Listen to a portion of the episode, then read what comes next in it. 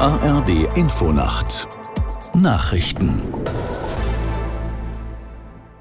um 0 Uhr mit Gabriela Kühne.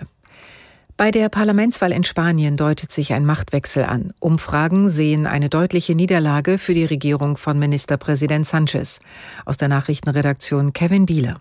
Die Sozialistische Arbeiterpartei von Ministerpräsident Sanchez liegt Umfragen zufolge deutlich hinter der konservativen Volkspartei PP.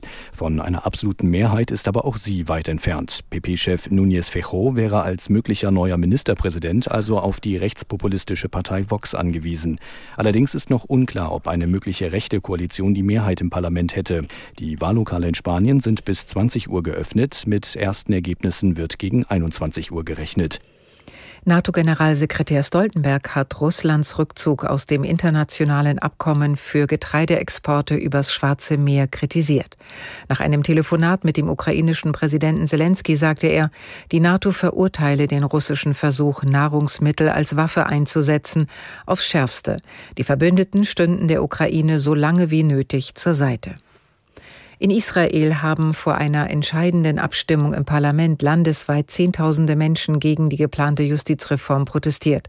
Das Gesetz ist Teil eines größeren Pakets, das von Kritikern als Gefahr für Israels Demokratie eingestuft wird.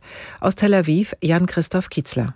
Über 200.000 Menschen waren am Abend wieder im Protest auf den Straßen in Tel Aviv, Jerusalem und Haifa, aber auch an vielen anderen Orten Israels. Über 11.000 Reservistinnen und Reservisten haben derweil angekündigt, den Dienst zu verweigern, sollte die Justizreform beschlossen werden. Darunter sind auch mehrere hundert Kampfpiloten. Heute konzentrieren sich die Proteste auf Jerusalem, wo am Vormittag die abschließenden Beratungen in der Knesset, dem israelischen Parlament, beginnen. 70.000 Demonstranten waren dort am Abend zusammengekommen, viele übernachten in der Nähe des Parlamentsgebäudes. In Griechenland spitzt sich die Lage auf der Ferieninsel Rhodos nach Ausbruch eines Waldbrandes zu. Zwei Dörfer und mehrere Hotels mussten evakuiert werden. Laut Medienberichten haben 8000 Menschen den Süden der Insel auf dem Landweg verlassen. Zuvor hatte ein Sprecher der Feuerwehr mitgeteilt, dass bislang 2000 Menschen mit Booten von den Küsten in Sicherheit gebracht worden seien. Die seit drei Tagen tobenden Waldbrände auf Rhodos waren am Nachmittag wegen starker Winde außer Kontrolle geraten. Soweit die Meldungen. Das Wetter in Deutschland.